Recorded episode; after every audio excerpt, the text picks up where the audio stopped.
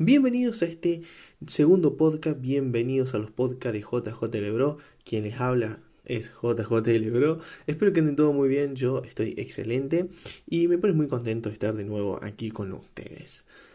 Hoy les traigo una noticia y aparte les traigo un comentario o algo así como una recomendación de algo que están empezando a utilizar mucho y vamos a ir a, a eso. Eso va a ser lo primero que quiero comentar en el día de hoy.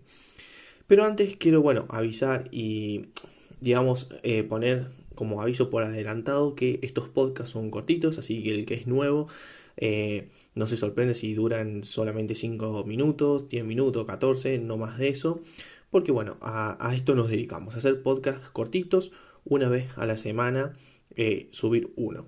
Así que bueno, en esta ocasión le traigo una recomendación de empezar a usar Spin. Eh, se está empezando a utilizar muchísimo lo que es compartir texto o hacer copy-paste de eh, texto, noticias por parte de empresas. Y todos sabemos que es algo que es muy, muy fácil y, muy cómodo para los bloggers, para los que para los que se dedican a redactar texto de noticias, etcétera, etcétera. Y a veces eh, ciertas plataformas como por ejemplo Facebook o el mismo Google eh, banea, reporta estos textos que son copia. Entonces se está empezando a utilizar cada vez más eh, una herramienta llamada Spin Tags, bueno, que más que una herramienta es un modo de escritura, el cual nos permite copiar y pegar el texto y que a la vez en cada, en cada digamos, en cada vez, cada vez que pegamos un texto, este va cambiando algunas palabras. Esto se relaciona mucho con la escritura en programación. Yo soy programador web y lo veo muy muy parecido. De hecho he leído ya varios artículos en los que dice, en los que se comenta que es muy parecido a la escritura en programación. Obviamente no es eh, que tengamos que usar la lógica a un nivel muy avanzado. Simplemente se pone entre corchetes las palabras o los sinónimos que podrían reemplazar a la palabra eh, en cuestión. Por ejemplo, hola, ¿cómo estás? Y entre corchete al lado de eh, eh, ¿cómo estás? Podemos poner ¿cómo te va? Entonces, la primer pegada va a decir hola, ¿cómo estás? Y cuando volvamos a pegarlo va a decir hola, ¿cómo te va? yo sé que a lo mejor por podcast no se entiende mucho, pero bueno, espero que, se entienda. De igual forma, pueden ir a buscarlo en Google.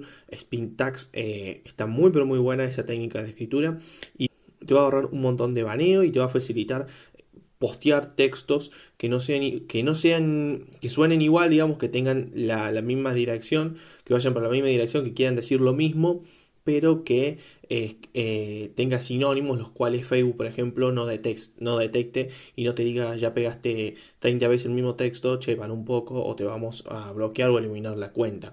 Al igual que pasan en las páginas y en otras redes sociales. Así que bueno, es una alternativa muy pero muy buena. Y hay eh, una herramienta en internet que si lo buscan en, si buscan a SpinTag en, internet se van a dar cuenta que les va a aparecer ese link. Es una herramienta, una herramienta online, como un conversor, etcétera, etcétera, que le va a convertir el texto en SpinTag. Ustedes solamente tienen que poner los sinónimos y esto le ponen el, le ponen el corchete y demás cosas. Está muy buena. Yo lo he utilizado poco porque para mí es mejor hacerlo manual. Pero bueno, eh, que no está acostumbrado a la programación o no tiene ganas de hacer todo esto, puede también ir a esa la segunda la noticia que le quería comentar es que ahora Instagram permite, sí señores, permite poner la letra de las canciones en las historias. Está muy bueno, pero yo creo que muchas personas no se están, no se están dando cuenta del potencial que trae esto. Es que Instagram comenzó, eh, bueno, poniendo o copiando, mejor dicho, los filtros de Snapchat. Empezó copiando los filtros de Snapchat Luego empezó a hacer que determinadas, eh, determinados diseños, diseñadores gráficos, etcétera, puedan crear sus propios, sus propios filtros, como lo hace Snapchat. Algo que yo todavía no pude descubrir cómo se hace ni cómo entrar en, esa, ese testing o ese modo desarrollador para publicar eh, filtros especiales. Me gustaría, pero no, todavía no descubrí, no sé dónde, cuál es el link para entrar. Y luego empezó eh, ah, bueno, lo de la música se vinieron después de los filtros, pero ahora ya podemos poner las letras de las canciones y elegir qué parte nos gusta Y la verdad está excelente. Pero muchas personas no se percataron de que esta función en un futuro se puede eh, hacer más grande y también tal vez, ¿por qué no? Gracias a la inserción de Spotify dentro de la aplicación de, de, historias de Instagram, tal vez en un futuro podamos poner también trozos de podcast. ¿No? Y entonces eh, yo promocionar, por ejemplo, mi podcast en mi Instagram y que también se vea lo que estoy diciendo, como si fuese una letra. No sé, para mí yo lo veo que eh, Instagram va a terminar haciendo eso. Eh, normalmente que esto recién empieza. Eh, sabemos que, bueno, ahora la directiva que, que manda en Instagram es la misma que la que manda en Facebook, ¿no?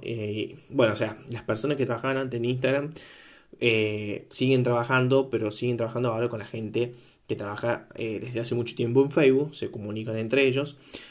Y y sabemos que a Mark Zuckerberg le encanta hacer trabajos de hormigas en las redes sociales, como lo hacía en Facebook, bueno, o como lo sigue haciendo, pero no, no se ve tanto hoy en día, sino que le ponen más, le ponen más la atención a Instagram.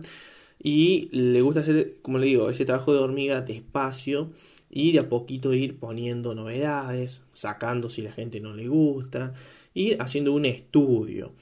Es por eso, por ejemplo, que vemos que hoy en día eh, a las personas no, les importa ver publicidad en Instagram, porque saben que la gente eh, ya no tiene problema al ver publicidades que están bien segmentadas. Es decir, mientras la publicidad esté mejor segmentada, la gente se va a enojar menos porque va a estar recibiendo publicidad que de verdad eh, le puede llegar a interesar. Bueno, todo esto se hace a través de un trabajo enorme porque son novedades que se van añadiendo y es por esto que el usuario cada vez eh, se, siente más satisfecho con las redes sociales.